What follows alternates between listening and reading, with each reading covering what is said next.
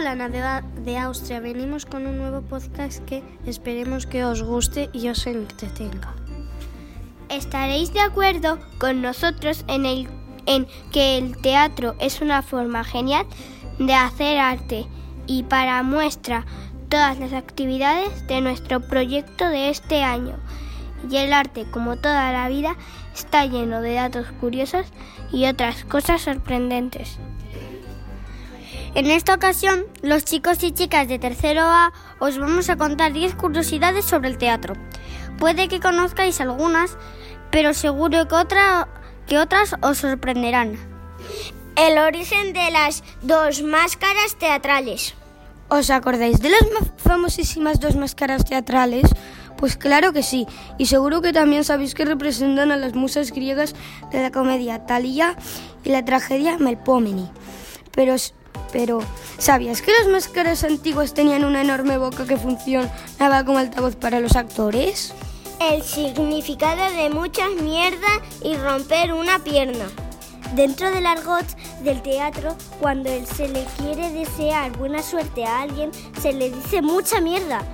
El origen de esta expresión viene de hace muchos años, en la época en que para ir al teatro el único modo era andando en caballo o en carruajes tirados por caballos. Todos sabemos que estos animales hacen sus cosas.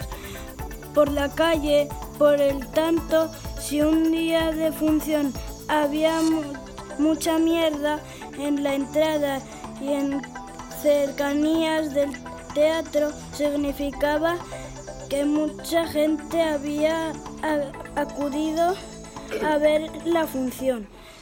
Es decir, mucha mierda es sinónimo de éxito.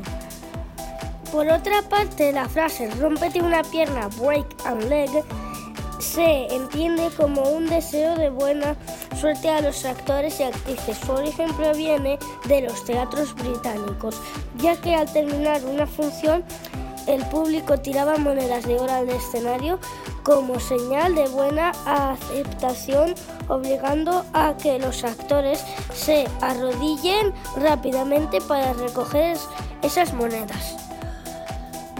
Solo hombres en el teatro.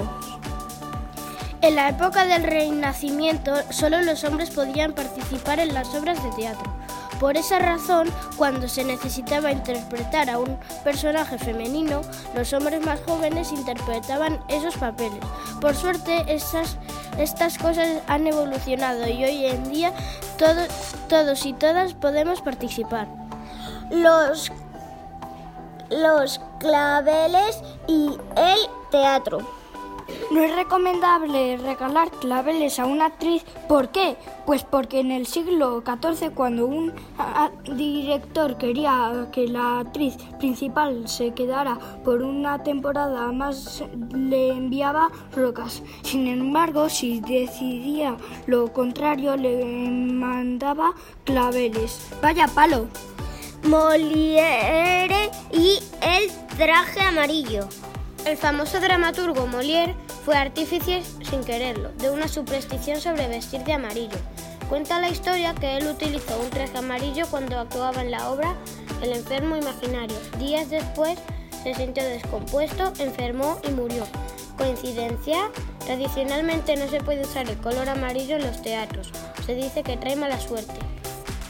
La historia del telón. ¿Sabías que no siempre se utilizó el telón en el teatro? El telón es, quizá el, elemento más característico del teatro moderno. Sin embargo, en las épocas antiguas no existía. La llegada del telón permitió que el público no se distrajera con los cambios de escena o cuando maquillaban a los actores. Los lunes fantasmalas. ¿Crees en los fantasmas? En algunos teatros los lunes son los días que no abren al público. Se dice que el motivo es para que los fantasmas del teatro puedan deambular por las instalaciones y disfrutar de sus funciones. Además también se les deja una luz encendida. ¿Será para que no les dé miedo la oscuridad? Los lunes fan... no.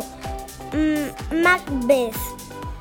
La obra teatral de Shakespeare, Macbeth, está considerada como maldita. En el primer intento de representación en vivo, el actor principal falleció antes de subir a escena. Eh, esto causó el horror entre los actores y directores. Desde ese momento se asocia Macbeth con la tragedia y la mala suerte. Prohibidos a silbar.